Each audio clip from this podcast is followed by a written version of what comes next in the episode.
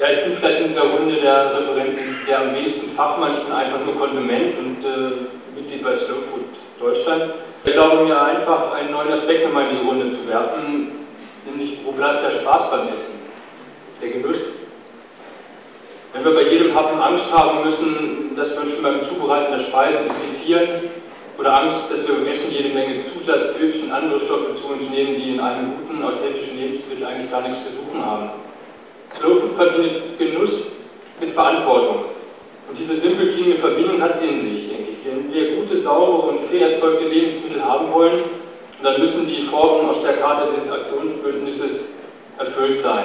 Und die Einladung zum Gespräch, die mit der Aktion Bauer ausgesprochen und hier so schön angenommen worden ist, möchte ich noch erweitern. Wir alle sollten Bauern sein, um die Welt zu retten.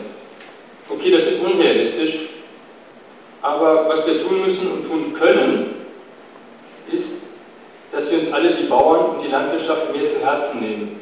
Wie das zu verstehen ist, hat Carlo Pietrini, der vor 25 Jahren die Slow Food Bewegung maßgeblich in Gang gebracht hat, kürzlich so formuliert. Die Landwirtschaft wieder als Priorität zu begreifen und darüber mit Kompetenz zu sprechen, denn selbst wenn man als Anwalt in Berlin oder als Fabrikarbeiter in Wolfsburg lebt, sollte man die Problematik der Landwirtschaft kennen. Welche Lebensmittel zu welcher Jahreszeit produziert werden, woher das kommt, was wir essen und wie es hergestellt worden ist. Wieder Bauern zu sein heißt, sich zu ändern.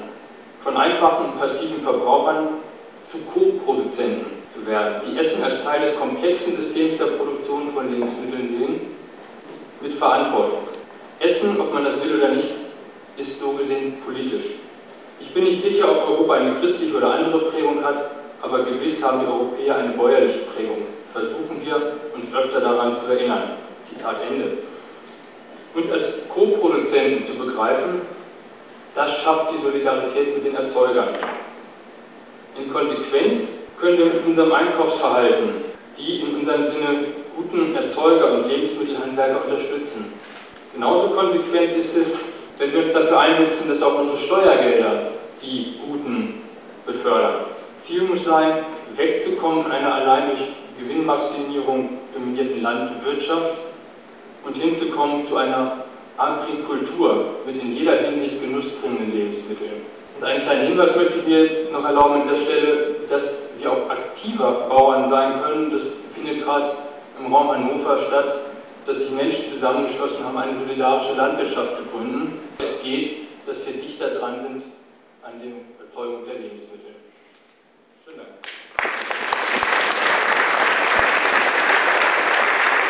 Es gibt auf dieser Welt inzwischen eine Bewegung, wo der Verbraucher mit den Landwirten zusammenarbeitet.